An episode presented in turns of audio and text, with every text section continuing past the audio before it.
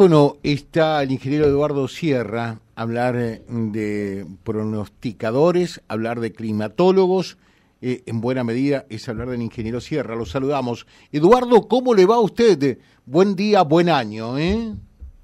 ¿Qué tal? Buenos días, buen año, un gusto estar charlando con ustedes. Bueno, eh, quiero decirle que la, la gente acá siempre lo reclama porque lo recuerda permanentemente, ¿eh? Ah, bueno, qué lindo que sea así, ser útil. Sí, sí, Realmente es muy lindo, sobre todo para un jubilado, ¿no? Claro, claro. Bueno, eh, Eduardo, de todas maneras, eh, eh, uno se mm, puede jubilar, sigue en la parte activa, pasa eh, a retiro, pero lo que no pierde, afectivamente lo digo, es la maña, ¿no? Eh, y, y es el amor y la pasión por esto que tiene que ver con el tiempo, eh, con, con pronosticar, con la climatología. ¿Cómo estamos eh, y qué es lo que se puede decir eh, de lo que habremos de tener por estos días y también, naturalmente, de los próximos eh, mm, meses? ¿Estamos claramente en el fenómeno del niño? Sí, pero con una con el piquete de la niña, ¿verdad? Porque es como que la niña se opone a que el niño asuma la presidencia de la atmósfera y constantemente le está haciendo piquetes, que es la razón por la cual tenemos estos fenómenos tan extemporáneos, tan violentos, ¿verdad? Que los vemos cuando se están produciendo prácticamente porque son fenómenos que tienen una duración media de su vida de seis horas, algo por el estilo, y no son predictibles, son previsibles. Ahí está la diferencia entre las dos palabras. Los la climatología, que es una ciencia social, es el estudio de, la, de las condiciones ambientales físicas del planeta para la vida y la actividad humana, ¿no? Sabe que la cátedra de climatología pura en la Universidad de Buenos Aires está en la Facultad de Filosofía y Letras. La creó mi profesor de geografía, el doctor Horacio Di Frieri, allá por los años 40, ¿no? En cambio, la cátedra de meteorología, con la carrera de meteorología que se ocupa del pronóstico del tiempo, con modelos físicos, es una ciencia dura, está en la Facultad de Ciencias Exactas y Naturales. Yo soy de la Escuela de Filosofía y Letras, que es la que utilizamos en la Facultad de Agronomía, ¿verdad? Que tenemos que, donde, de, que es donde me jubilé, no me jubilé de mi actividad profesional, ¿verdad? Que es donde tenemos que decirle al productor agropecuario qué condiciones generales va a tener esta temporada, qué condiciones tiene su campo según la situación geográfica que tiene. Pero ahora por es- este asunto del piquete de la niña, tenemos la, la atmósfera funcionando en una escala meteorológica que se llama mesoscala.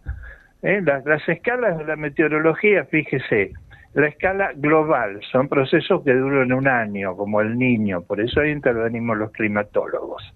La escala sinóptica, que es el pronóstico a 3, 4, 7 días, que esto es meteorológico.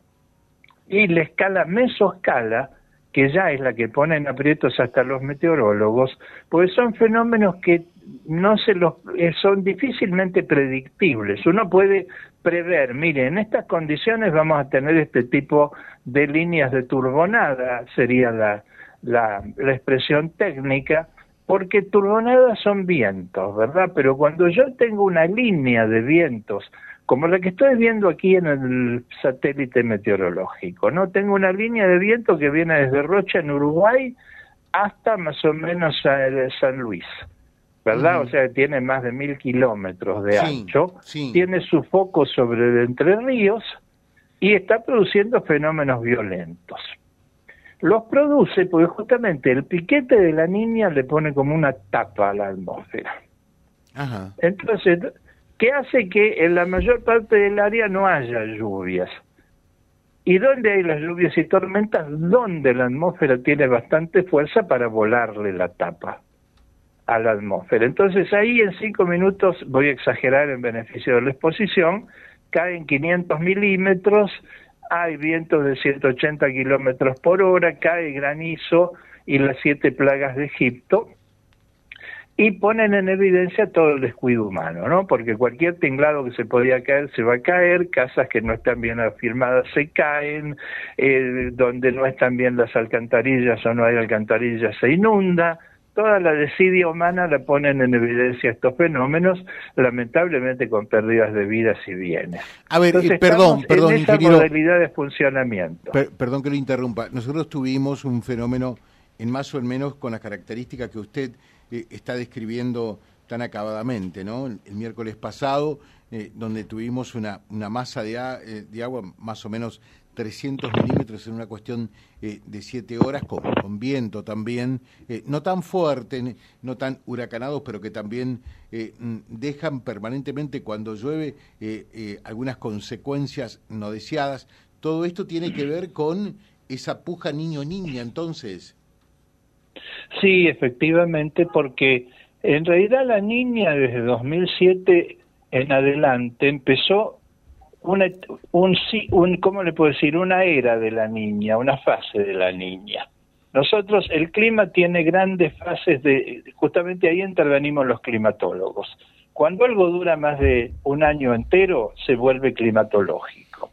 A partir de la sequía de 2007-8, ¿se acuerda cuando nevó en Buenos Aires? 8-9, que fue terrible la sequía. Ahí terminó una fase del niño que había durado como 30 años, de 1976 a 2006, que predominaban episodios del niño puro, ¿verdad? Con muchas lluvias, pero sin tormentas tan fuertes, que había inundado la cuenca del Salado por, por acumulación una serie de cosas. Y empezó una fase de la niña, que entonces, fíjese, ella tiene como 16, 17 años, y probablemente dure otro tanto, ¿no? Porque estas fases duran entre 30 y 70 años. Es difícil decir cuánto va a durar, pero que estamos en la fase de la niña. ¿Y qué va a pasar ahora? Cuando hay niña, por ahí nos vienen tres niñas seguidas, como hubo en 2021, 21-22, 22-23, nos hacen una sequía ya continental. Cuando quiere venir el niño, la niña le dice, te habrán elegido, pero yo no te voy a dejar asumir, y le mete el piquete y entonces el niño tiene que funcionar como tormentas local severas, ¿verdad? No son localizadas porque son en mesoescala, pueden tener como mil kilómetros la línea de turbonada, pero es de un niño violento, cosa que no era en la fase anterior del niño era más bien grandes lluvias, bien distribuidas, parejas, que inundaban lo mismo, ¿no? Pero ahora son tormentas severas, por ejemplo, a, Corrientes le cayó una de estas en la zona arrocera y prácticamente le, le, cortó por dos la producción de, arroz de este año, ¿verdad? Porque estaba el arroz fantástico, usted se sabe, sabe que se hace con aguación, sí, sí. con inundación, lo estaban por sacarle el agua para cosecharlo, le cayó esto y lo que quedó, la mitad se destruyó, la mitad que quedó es de mala calidad. Entonces son, este, vamos a seguir posiblemente todo enero con este tipo de modalidad de funcionamiento, poco previsible, pero poco predictible. Después le cuento las fases del niño, aún en los niños buenos. El niño tiene una primera fase el niño se dice, empiezan los medios a decir que viene desde abril, pero no viene. Entonces esa es la fase de angustia. El niño no viene, sigue la sequía. A partir de octubre, los niños normales empiezan las lluvias. Este año empezaron tarde por el piquete de la niña, empezaron el 17 de diciembre, con las primeras tormentas sobre Bahía Blanca. Ahí es donde viene el primer susto. Después de la ansiedad, primer susto, esto nos inunda, nos destruye. Eso dura normalmente enero. Después, febrero, marzo, el niño se tranquiliza, aquí viene la etapa de decepción, ¿no? El niño no vino, ya terminó, fue un conato, no tenemos niño. Y después viene la fase trágica, en fin de marzo, abril, cuando el niño realmente larga las peores tormentas, porque ahí es donde hace el repechaje final y ahí es donde inunda todo, porque las lluvias de primavera y comienzos de verano saturan los suelos. Las lluvias de marzo, comienzos de abril ya los anegan. Por eso usted recordará que la inundación de Santa Fe en el niño 2002-2003 fue el primero de mayo de 2003. cuando ya, que, pero no porque ese día llovió más que los otros, pero fue la gota que rebalsó el vaso, eh, la, la crecida del río Salado del Norte, no fue el Paraná, fue el Salado, embolsó en el puente, vio que hay un puente que si uno viene por la autopista le permite entrar sí, el puente a Santa sobre el Fe Salado, el concretamente, ¿no? Bueno, ese puente tiene un problema de construcción muy grande porque del lado de en la margen izquierda tiene toda una defensa pero que invade el cauce temporario del río, el que el río necesita para crecer. Entonces, ese obstáculo es el que embolsa el río Salado, lo hace subir y como la orilla esa santafesina es la más baja y puede inundar la ciudad de Santa Fe.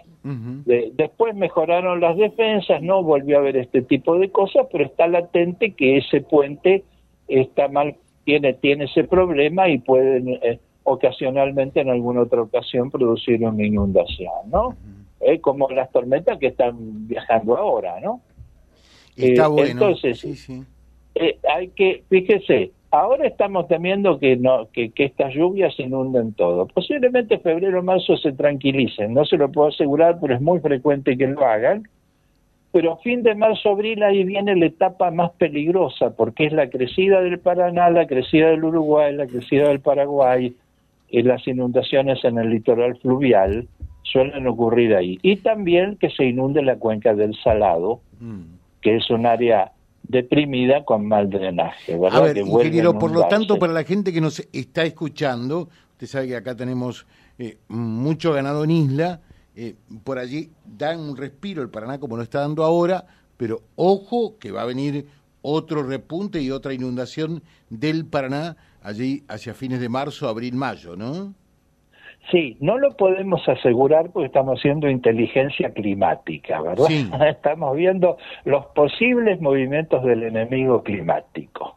Guarda, el enemigo climático, cuando hay un El Niño, el ataque principal suele ser la mayor parte de los años, pero no todos, en, en, en fin de marzo, abril y mayo. El problema, la- lo peor es fin de abril, comienzo de mayo, porque se acumuló, pero empiezan fin de marzo estas lluvias de otoño. Está claro, está claro. Eh, y después de, de eso, eh, porque alguien decía por allí, después del niño, ¿inmediatamente puede llegar la niña? No. Puede, pero no es lo más. Puede, pero no podemos preverlo porque es muy difícil saber lo que va a pasar en la próximo en el próximo otoño, ¿no? Eh, Ni, ni aquí ni en ninguna parte del mundo, porque justamente el niño sigue un ciclo de 12 meses de marzo a marzo, ¿verdad? y recién en marzo, abril del año siguiente vuelve a manifestarse y la predictibilidad de lo que pase en la próxima fase climática es muy baja, ¿verdad? Lo que sí le puedo decir, como estamos en la fase de la niña, eh, eh, tiene más probabilidad que ocurra una niña que que ocurra un niño. Eso es una probabilidad. O sea, de perdón. todas maneras, Perdón, eh, mm, este niño, para ustedes los climatólogos, estaría arrancando concretamente recién en marzo y por ende se extendería hasta marzo 2025. No, no, el No. niño empezó en marzo de 2023 y se va a extender hasta marzo de 2024. Ajá. ajá.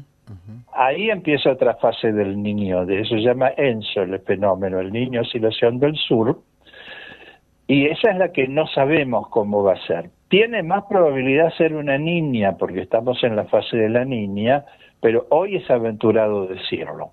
Si a mí me pregunta, más bien estaríamos yendo hacia un... Porque es difícil que vengan ni- tantas niñas juntas, ¿verdad? Tuvimos tres, un niño, me parece más si yo tuviera que, apostar en la ruleta climática, me tiraría a dos, tres neutrales y después sí, ya eh, lo que sería 2028-29, 2029-30, ahí vuelva una triple niña, si usted quiere que yo le pase el dato para las carreras del domingo, ¿no? Ahí está. Así que el domingo seguramente ya, ya jugamos seguro, ¿no? Le dejo, le dejo un saludo muy especial, ingeniero, como siempre, muy amable. ¿eh? Bueno, Pero guarde plata para el colectivo de vuelta, ¿eh? No juegue todo a Y ahora hay que guardar bastante plata, ¿no? sí, sí. Un fuerte abrazo, muchas gracias. ¿eh? El ingeniero Eduardo Sierra, climatólogo, él charlando con nosotros aquí donde queremos siempre con todos ustedes compartir todas las voces, todas las miradas, todos los puntos de vista que reflejamos y replicamos luego en vialibre.ar, que es nuestro diario digital, porque Vía Libre se escucha, Vía Libre se lee, Vía Libre llega más. Vía Libre, siempre arriba y adelante. Vialibre.ar, nuestra página en la web, a solo un clic de distancia www.vialibre.ar Vía Libre.ar Vía Libre, siempre en positivo.